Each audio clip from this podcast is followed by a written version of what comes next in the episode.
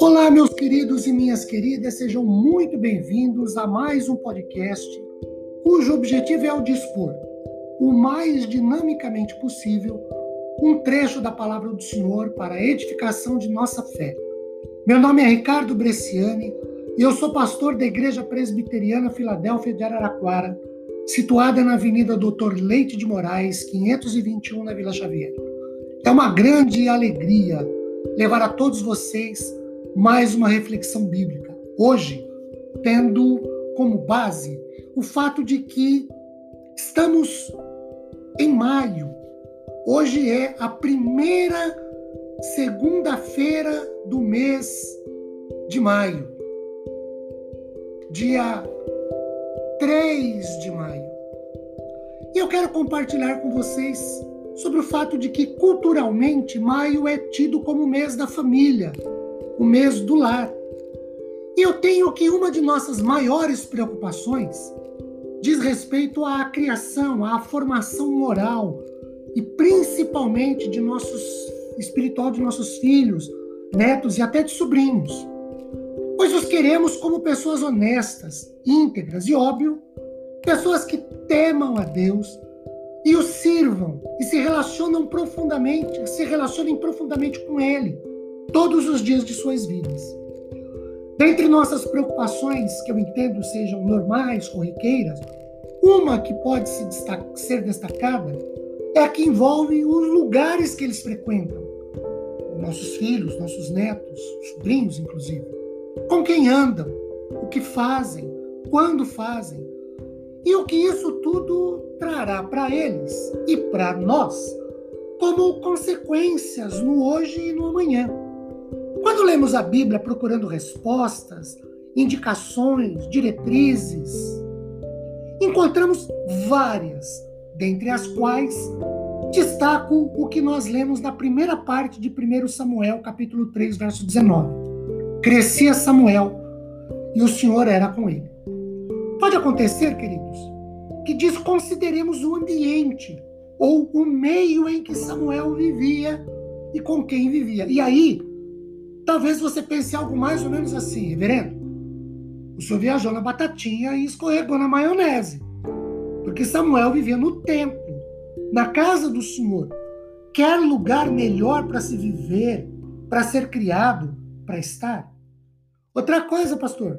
Samuel vivia com Eli, que era o sumo sacerdote, e os seus dois filhos, sacerdotes igualmente, Ofni e Finéias. Então, isso é um fato. Samuel vivia no templo, era criado no templo e vivia entre os sacerdotes. E esse é também o problema. Porque ao lermos 1 Samuel 2, de 12 a 17, do 22 ao 25, deparamos-nos com uma descrição bíblica sobre quem eram, como viviam e se comportavam os sacerdotes Ofini e Finéias, filhos do sacerdote, do sumo sacerdote Eli, com quem Samuel vivia. Quem eles eram, como se comportavam. Olha aí o verso 12. Eles não se importavam com o Senhor. Gente, isso parece absurdo. Eram sacerdotes, pessoas religiosas que viviam no templo, que viviam do templo, mas eles não se importavam com o Senhor. Outra coisa, Olhem os versos 13, 14, 15 e 16. Eles roubavam para si parte do sacrifício que deveria que era oferecido ao Senhor. Olhem o verso de número 22. Eles adulteravam em plena casa do Senhor com as mulheres que vinham ali para servir a oferta ao Senhor. Olhem para o versículo 25. Eles eram desobedientes ao, ao, ao Pai. Claro que nós devemos nos preocupar sobre com quem nossos filhos, netos e sobrinhos andam, o que fazem, quando fazem, com quem fazem, que lugares frequentam. Mas voltando a 1 Samuel, capítulos 2 e 3, Samuel viveu por volta dos seus primeiros quatro anos de vida com seus pais. E estes, sim, lhe foram exemplo, alicerce de temor, de relacionamento de vida e serviço a Deus, o que lhe foi suficiente para mesmo vivendo com os filhos de Eli, e vendo e ouvindo tudo sobre o que faziam, não ser como eles. Antes, Samuel, andar com o Senhor, viver com o Senhor e para o Senhor.